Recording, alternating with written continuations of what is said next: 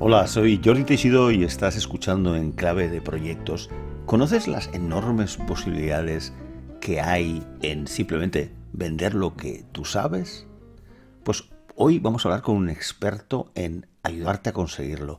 Se llama Javi Pastor y él es director de la escuela Big Bang Conversion, socio fundador de la escuela humanista de Alex Rovira y se nos presenta como un adicto a la estrategia y conversión para los negocios online. Y en una de sus fotografías luce una camiseta donde pone vivo de escribir, soy copywriter. Y por ahí empezamos. ¿Qué significa esto de, de ser copywriter y vivir de escribir? Bueno, es que, es que la profesión realmente, el, el copywriting, digamos que es el nombre original de la profesión, que traducido al castellano sería redactor publicitario. Y hay una traducción que no me gusta, que es redactor creativo, pero sería redactor publicitario. Pero es verdad que el término está conocido como copywriter. Y vos describir el eslogan que utilizábamos en su momento para vender la formación y para vender la profesión. Y funcionaba bien porque era sencillo. Lo que pasa es que siempre teníamos que especificar que no era escribir novela, que eso es otra cosa. De hecho, me parece más sencillo, sinceramente, vivir de escribir como copywriter que vivir de escribir escribiendo novelas. Pero bueno, eso ya sería otro tema. Pero clarísimo, ¿no? Pero no hemos ido de más a menos, es decir, desde Twitter de la brevedad en general de los mensajes. Eh, ¿Cómo ha cambiado el, trabajo de copywriter o de, escritor de cara a venta o de cara a promoción o de cara a, fomentar la, un producto o servicio? ¿Cómo ves que ha cambiado estos años? ¿No vamos a menos palabras y hasta abreviaturas? Pues realmente sí, es decir, digamos que andamos antiguamente, el copywriter vivía en periódico, en revista, en, en, en carta directa, entonces es un espacio donde primero la atención es muy superior no es lo mismo leer en papel, simplemente en papel cualquiera, como este que tengo yo aquí, y leerlo tiene una atención, de hecho se recomienda muchísimo leer en papel a la gente que tiene problemas de atención, que mirar en una pantalla, sobre todo la del móvil, sobre todo en un sitio con scroll infinito. Entonces, lo curioso es que eh, hemos cambiado, lo, que principal que cambió es la atención y también la gente cada vez más joven tiene cada vez más impacto en menos tiempo y menos atención. Entonces ahí es donde curiosamente el copywriter es la persona cada vez más indicada, porque el copywriter eh, lo que lucha, de hecho una promoción que hicimos en su momento era así, es por la atención. Es decir, una persona especializada en llamar la atención con tu marca de una forma diferente a los demás y posicionarla.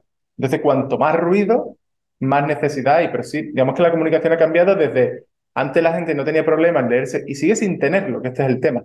Pero estaba más acostumbrada a leer un texto de 4.000 palabras, de 3.000, de 2.000, de 1.000 palabras y hoy día la gente necesita, digamos, la fase de descubrimiento, cuando una marca tú quieres que te descubran, que empiecen a conocerte y tal, es mejor vídeos de un minuto, vídeos de dos minutos, vídeos cortos. Pero eso no significa que sea la única cosa, ni por ejemplo que la gente dice la gente no lee. La gente ya solo lee tweets o lee o ve vídeos de un minuto. No, la gente lee y ve lo que le interesa. Y si le interesa, lee todo lo necesario. Por ejemplo, mi padre, siempre pongo de ejemplo, mi padre no atiende a nada. Entonces, tú hablas, es como si le hablara a una pared. Pero cuando quiere algo, o sea, él quiere comprarse algo y quiere información, quiere, quiere saber, se ve vídeos, se lee artículos, se va a un foro y se puede quedar cuatro horas leyendo cosas. Entonces, la gente lee, pero cuando le interesa. ¿Y, entonces cómo trabajas? ¿Cuál es tu, sin revelar los secretos, claro, oficio? ¿Cómo haces para, en menos tiempo, en la época de TikTok, ¿verdad? La época de TikTok estamos, ¿no? Vídeos de unos segundos y ¿Cómo haces para condensar? ¿Se trata solamente de síntesis? ¿Cuál es el proceso? Realmente el proceso que utilizamos, por ejemplo, nosotros a nivel de redes, es decir, nosotros, la, estrategia global, digamos, tú quieres vender este producto. Entonces tú dices, bueno, hay una fase de descubrimiento, dices, quiero crear públicos nuevos para mi, para mi marca. Entonces se, trabaja el vídeo corto que se denomina, le han puesto muchos nombres, nugget, hay gente que lo llama Nutella, yo que sé, unos nombres, cada uno le pone el que quiera, que son cortes de otros vídeos más largos. Entonces, la estrategia de contenido, que digamos el copywriter, mm, eh, digamos, una cosa que el copywriter, otra cosa que es el redactor de contenido. No es lo mismo, aunque muchas veces se mezcla. El copywriter suele trabajar más orientado a venta y el redactor de contenido más orientado a contenido, también está el community manager, está, todo el mundo ahí. Pero eh, la estrategia de contenido, nosotros lo que hacemos, por ejemplo, grabamos un vídeo largo. Por ejemplo, esto lo hacemos con Alex Rovira, ¿no? que hay una estrategia más grande. Un vídeo de 20 minutos. Este va a YouTube, donde la gente sí está acostumbrada a vídeos largos. Aunque esté los shorts, sí está acostumbrada. Y luego de ahí extraemos cortes, es decir, nosotros ya grabamos el vídeo pensando en futuros cortes, que esos son los que van a TikTok y son cortes lo importante autoconclusivos. Es decir, si el vídeo va sobre 10 claves para mejorar las relaciones con tu pareja, el corte, aunque no sea ni siquiera una, es un corte que es autoconclusivo, es un consejo que En el corte se entiende el inicio, el final y el medio. Y en un minuto tú tienes un aprendizaje, tienes algo que quieres compartir, algo que te gusta, algo que te llama la atención, algo que quieres comentar.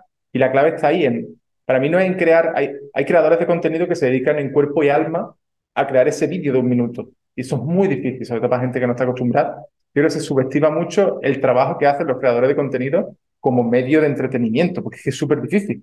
Entonces, para gente que no está acostumbrada a eso, quiere tenga más facilidad en desarrollar algo en 20 minutos, que, que realmente es más fácil, es mejor hacerlo así, como hacemos nosotros. Tú grabas lo grande, luego cortas lo específico. Cortas, por ejemplo, frases, eh, una, una, historia que cuenta, un, un consejo concreto, y eso después lo vas probando. Nosotros lo que hacemos es saber, más o menos sabemos, investigamos al público, sabemos qué es lo que quiere.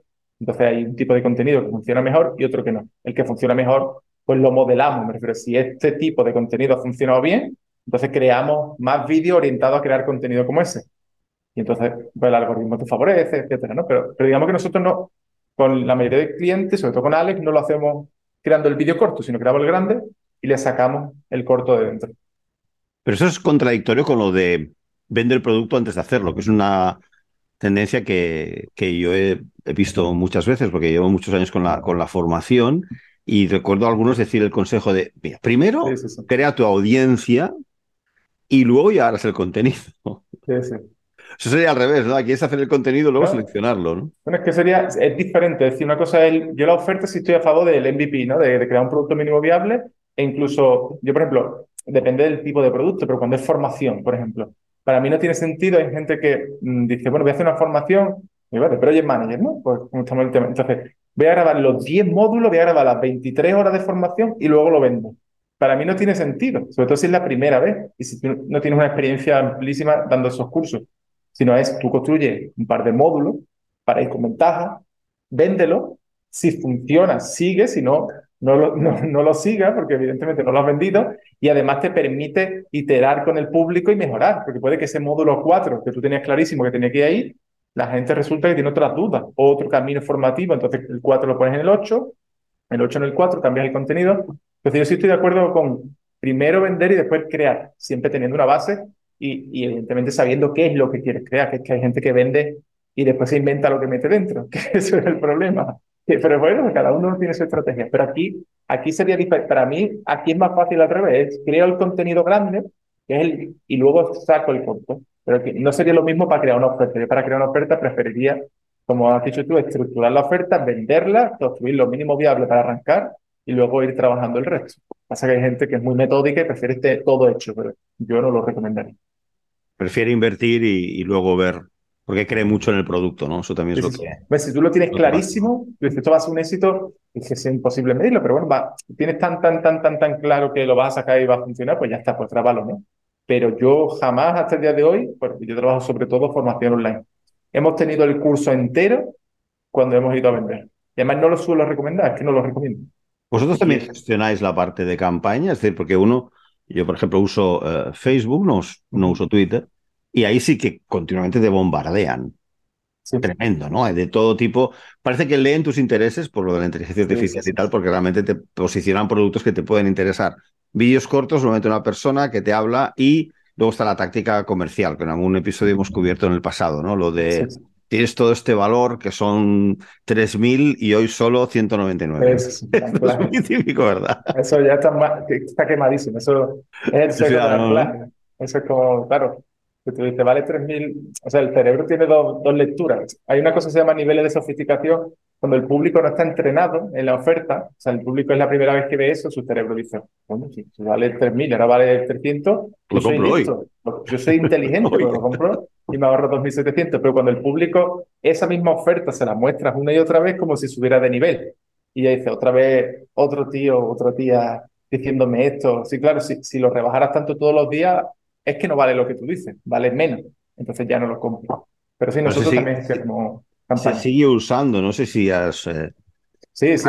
es formación y no, pero eh, hace poco el conocido actor eh, Matthew McConaughey ha lanzado una formación típico coaching personal en alianza con Robbins y con, con otras personas. Y, hay esto, ¿eh? Hay el, yo, yo el primer día, porque va a ser gratuito y es un actor que me gusta, ¿no?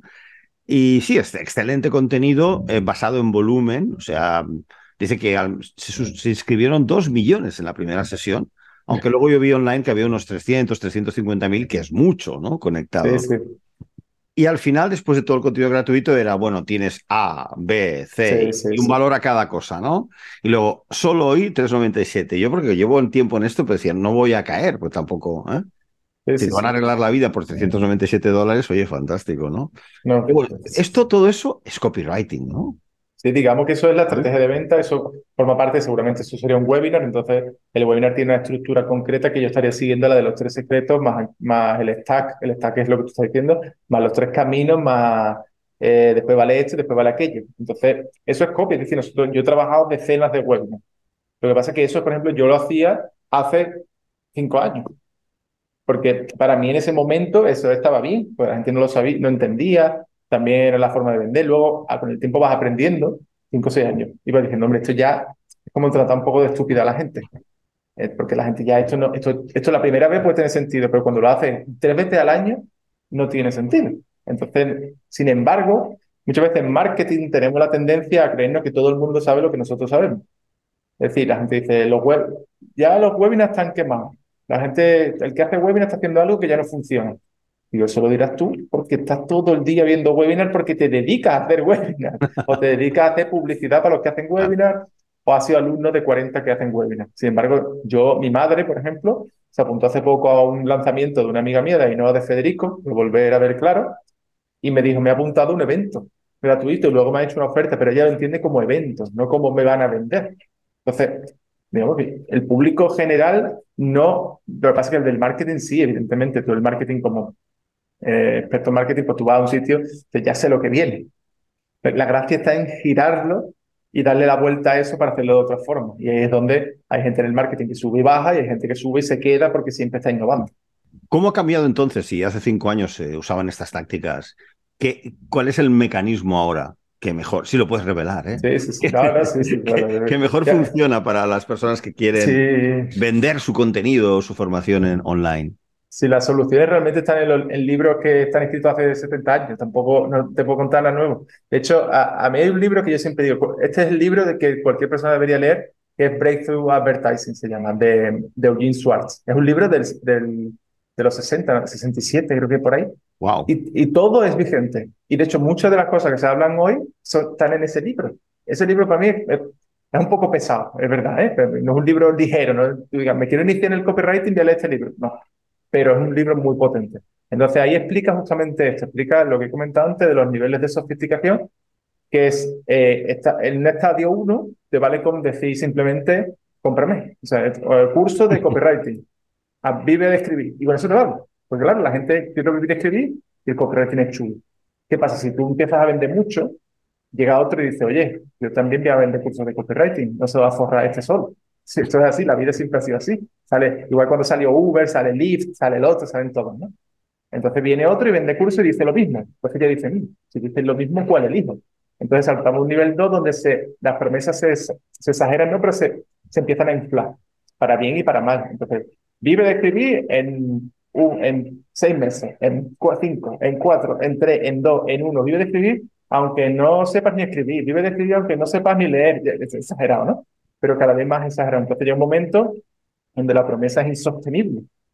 Y entonces él empieza a tener gente enfadada por diferentes motivos. La gente se enfada y entonces el mercado salta a otro nivel de escepticismo, donde la gente dice, yo ya no creo en esas promesas, no creo en ese claim, no creo en la gente de ese sector. Entonces, ahí es donde estamos ahora, en la formación, por lo menos en mi punto de vista, es un nivel 3 que se llama el mecanismo. El mecanismo es cuando tú te dices, no, yo no vendo copywriting, vendo este sistema para hacer copywriting, pero es un sistema. Yo siempre lo explico con el CrossFit. El, el CrossFit es gimnasio, pero no es el gimnasio. O sea, la gente que va al CrossFit no te dice, voy al gimnasio a hacer CrossFit, voy al CrossFit, que es un tipo de gimnasio. Entonces, lo mismo, el CrossFit se separa del gimnasio y, y la gente que hace CrossFit es un mecanismo del gimnasio y, crea un nuevo mercado completamente nuevo. Aquí podría ocurrir lo mismo. Por ejemplo, todo el tema de la inteligencia artificial del copywriting es como un nuevo mercado. Que ahora quien lo quiera y que lo quiera utilizar. Y habría muchos otros, ¿no? En el, en el tráfico, en todo, con el tema de la inteligencia artificial. Por ejemplo, en finanzas, yo pongo otro ejemplo que es Eh, hay, un tipo que hace muy bien los mecanismos, hace siempre libros sobre sus mecanismos, que se llama Mike Michalowi. El nombre es muy raro, pero si buscáis Profit First, te sale. Entonces él, por ejemplo, un mecanismo que él se la finanza, la finanza, pues algo que está súper quemado, ¿no?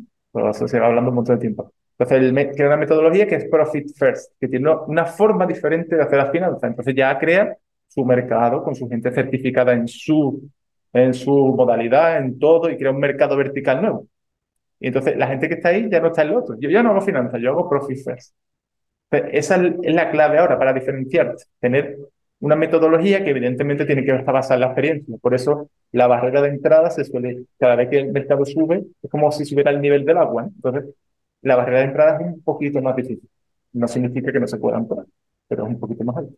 La, formación online es una potencial salida para muchísima gente. Ahora y se promociona de esa, de esa manera. También un mercado, pues podemos decir, muy, muy eh, masivo, ¿no? Con muchísima competencia y como tú has dicho, la diferenciación es clave. ¿Cómo funcionas? ¿Cómo asesoras a una persona que quiera, que sea nueva por primera vez en esto, porque tiene un conocimiento que puede venderlo? ¿Cuáles serían las fases y aproximadamente desde el día 1 al día N, cuánto tarda una persona en lanzar una, una promoción bien escrita contigo? Aquí depende de muchos factores. Por ejemplo, yo, yo principalmente en los últimos años he trabajado con gente que tiene una cosa que se denomina audiencia retenida. Audiencia retenida es cuando tú has estado compartiendo contenido o quizás escribes libros y los vendías o tienes audiencia en redes, pero no has vendido. O has vendido cositas, ¿no? Pero no has vendido una, una serie, por decirlo de alguna forma. Entonces, pues, si tú tienes, por ejemplo, una audiencia retenida de 300.000 personas, es fantástico, porque significa que, entre comillas, saques lo que saques, siempre que esté bien, lo vas a vender, porque tienes una audiencia retenida de valor, de, cualificada, esto es importante, cualificada, ¿no? Hay ciertos influencers que tienen audiencias demasiado abiertas y luego venden algo y no lo compra nadie, porque la gente solo lo sigue por su contenido, no por lo que saben.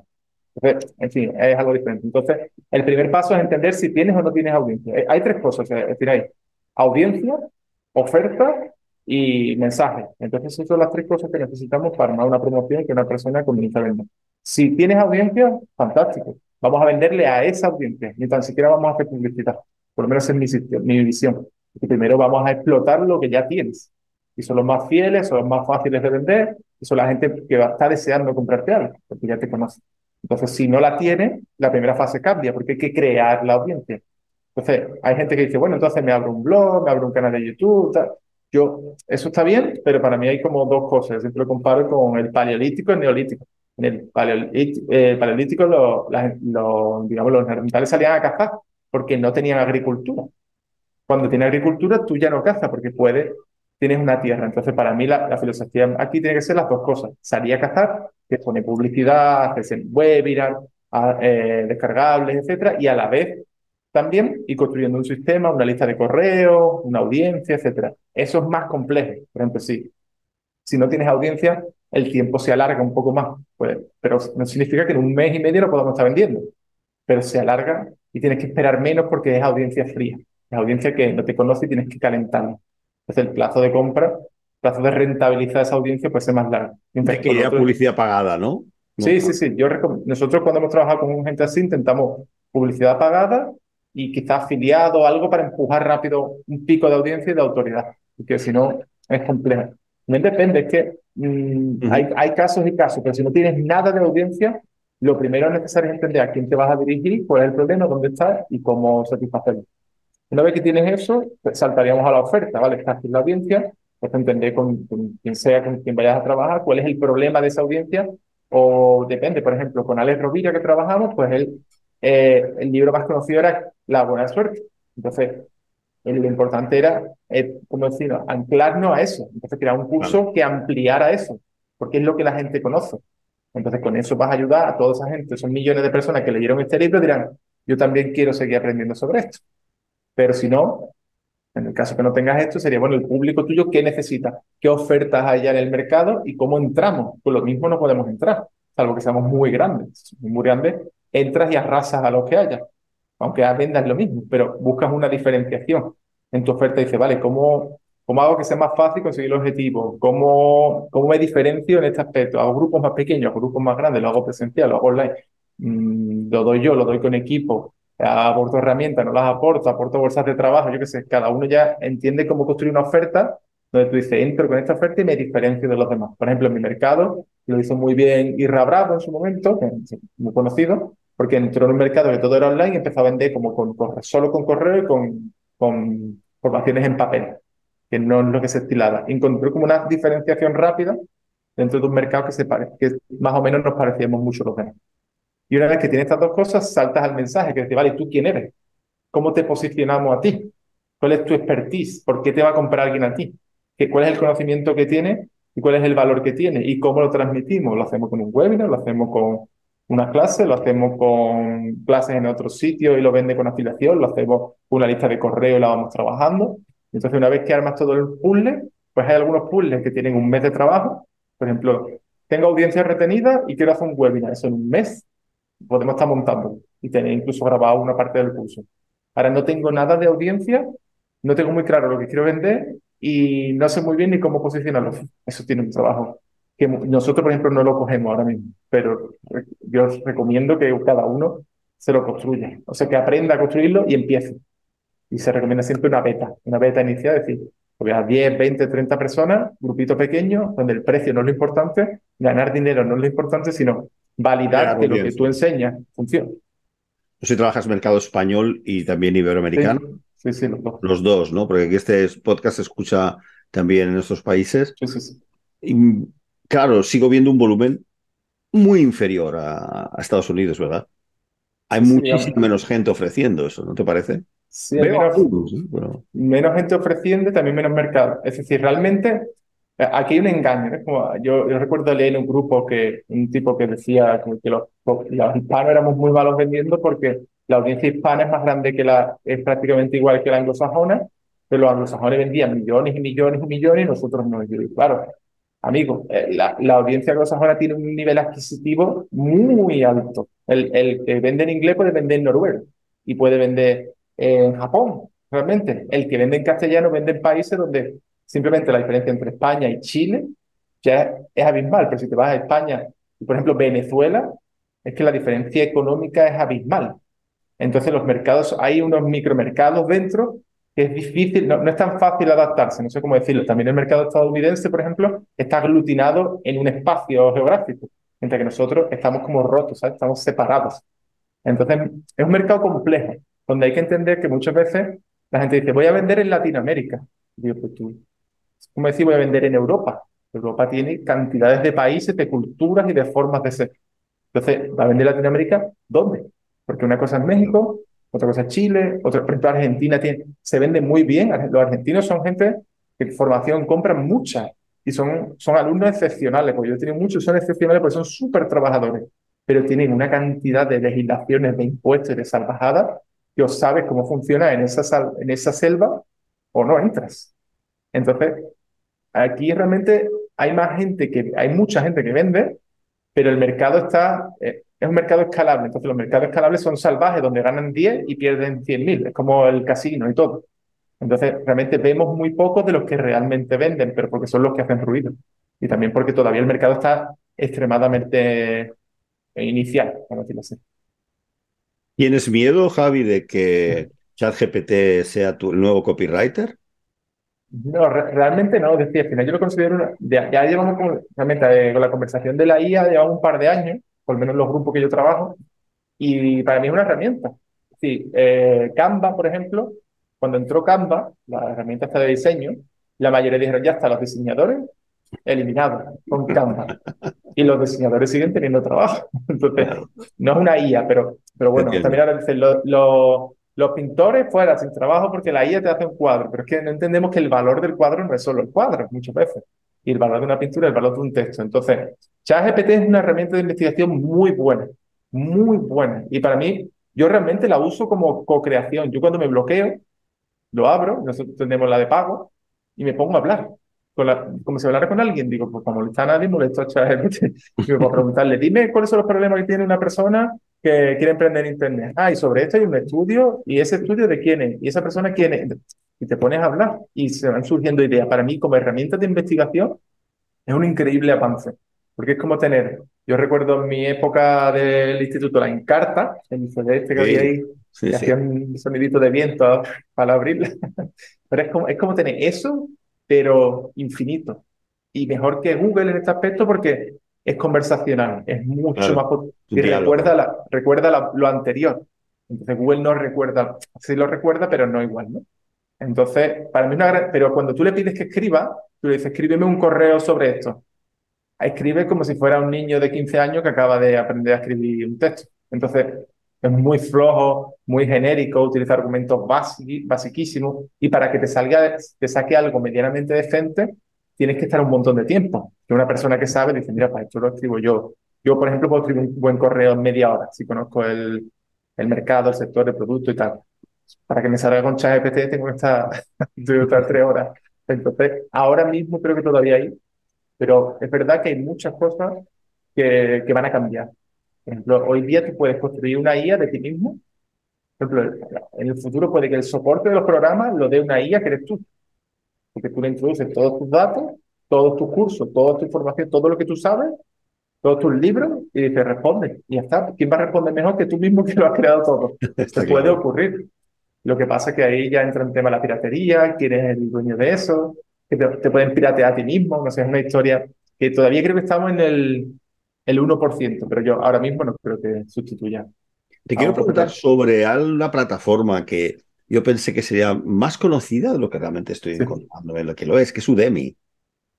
¿Compites con ellos o también complementas? ¿Qué opinas de Udemy? Esto, obviamente, indiscutiblemente una exitosa plataforma con no sé si millones de cursos. Sí, sí. Eh, y Coursera también, otra, ¿no? Es decir, ¿qué opinas de estas plataformas? Quizás para estos que no son tu target ahora, que son esas personas que, que empiezan o que no tienen una audiencia, como dices tú, cautiva. Pues ahí realmente Udemy, Coursera, Doméstica, son, son, plataformas interesantes, pero no todas, ¿eh? eh pero digo, hay tantas cosas que primero la gente no suele, no suele saber ni qué comprar.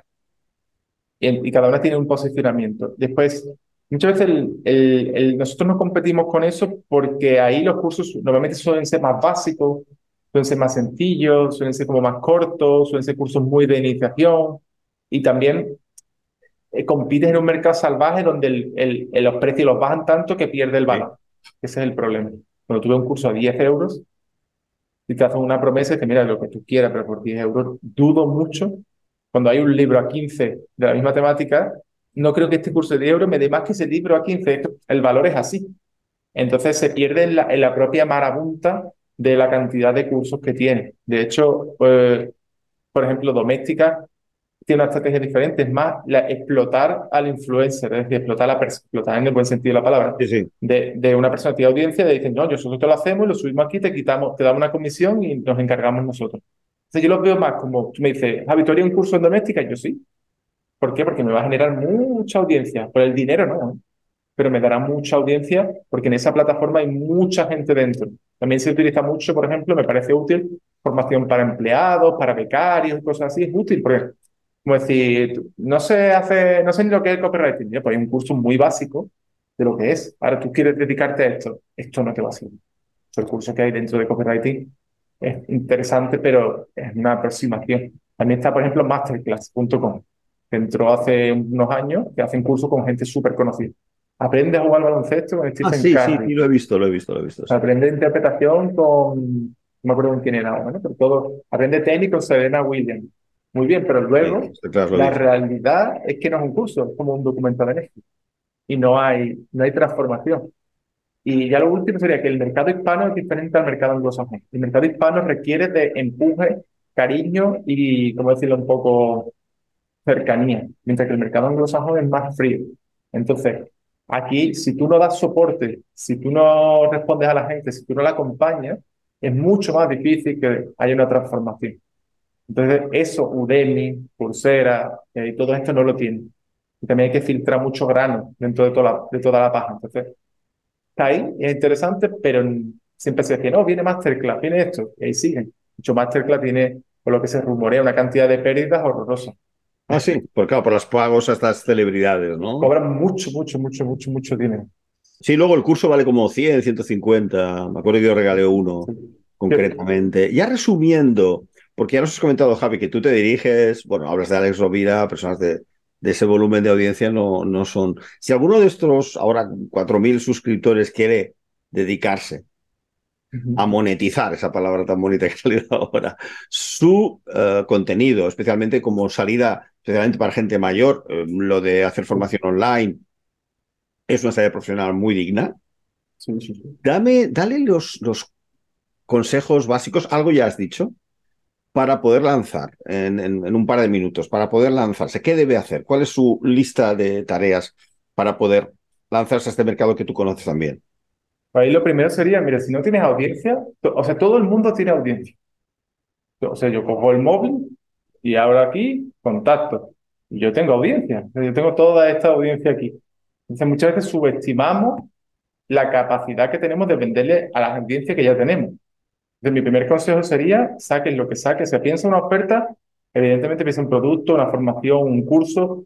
Te recomiendo en vivo, de hecho, que no sea grabado, enlatado, para que tú interactúes y puedas ver a la gente, la gente te devuelva feedback, etcétera, ¿no?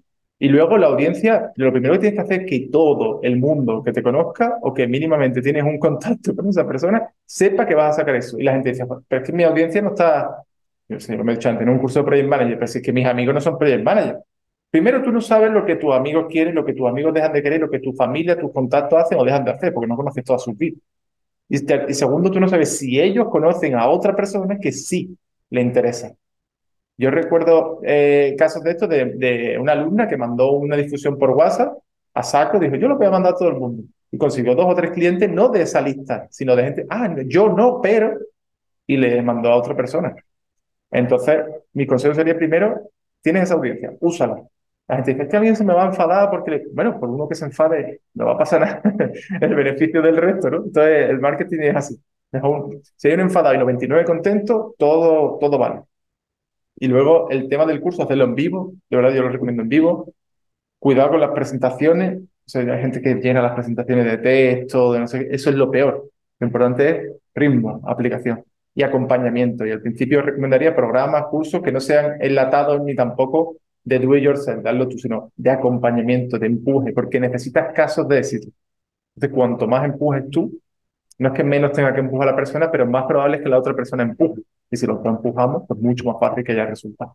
Y ya lo último, entender que esto es un mercado escalable. Este hay un libro de, de Taleb que se llama El Cisne Negro, que explica los mercados escalables son muy salvajes. Entonces, ganan poco, como he dicho, y pierden mucho. Entonces, si tú quieres escalar después a los grandes, vas a tener que jugar contra los grandes. Entonces, esto es como jugar en segunda vez o jugar en primera. Pues en segunda vez a lo mejor metes 25 goles, en primera metes 2. Esto es lo mismo, tienes que, hay una fase y un proceso para, luchar por eso, pero no es necesario tampoco. ¿sí? Conozco gente que vende 20 cursos cada trimestre de que acompaña y tal, a 1000 euros cada uno y vive fantástico. Y no necesita más, va creando su audiencia, tiene sus redes, tiene su lista de correo o simplemente lista de correo y ya está. No quiere escalar a los 200, 300 mil euros como la gente que se vuelve loca. ¿no? Entonces tampoco te, te dejes seducir por esos números, sino cada uno tiene sus números, tiene su forma de ser y para mí al principio cualquier número es bueno. Tienes cinco alumnos a 200 euros, fantástico. Tira, empieza con eso. Y aprende tú, porque el beneficio es para ti. esa persona va a tener beneficio, pero sobre todo es para ti. Muy bien, Javi. Pues eh, muchísimas gracias por haber estado en clave de proyectos, porque nos has, eh, yo creo, resumido muy bien las claves del copywriting, del vivir de escribir y de aprovechar eh, y lanzarse esta oportunidad de formación para muchos nuestros oyentes que se lo están planteando, pues como dicen los americanos, como un side hustle, ¿no? un trabajo adicional. O quién sabe si como una manera que tú has dicho, pues generar suficientes ingresos para, para vivir de eso. Así que te lo agradezco mucho, Javi, y te deseo la máxima suerte para tus futuros proyectos. Nada, muchas gracias. Muchas gracias por invitarme y espero haber ayudado a alguien que esté escuchando este episodio. Javi nos acaba de dar las claves para vender lo que sabemos y esto es una muy buena manera de afrontar los conocidos tiempos de crisis en los que vivimos donde también hay muchas oportunidades. Gracias por escuchar en clave de proyecto. Soy Jordi Teixidó ya sabes, encantado de si quieres escribirme a enclavedeproyectos.gmail.com. Hasta pronto.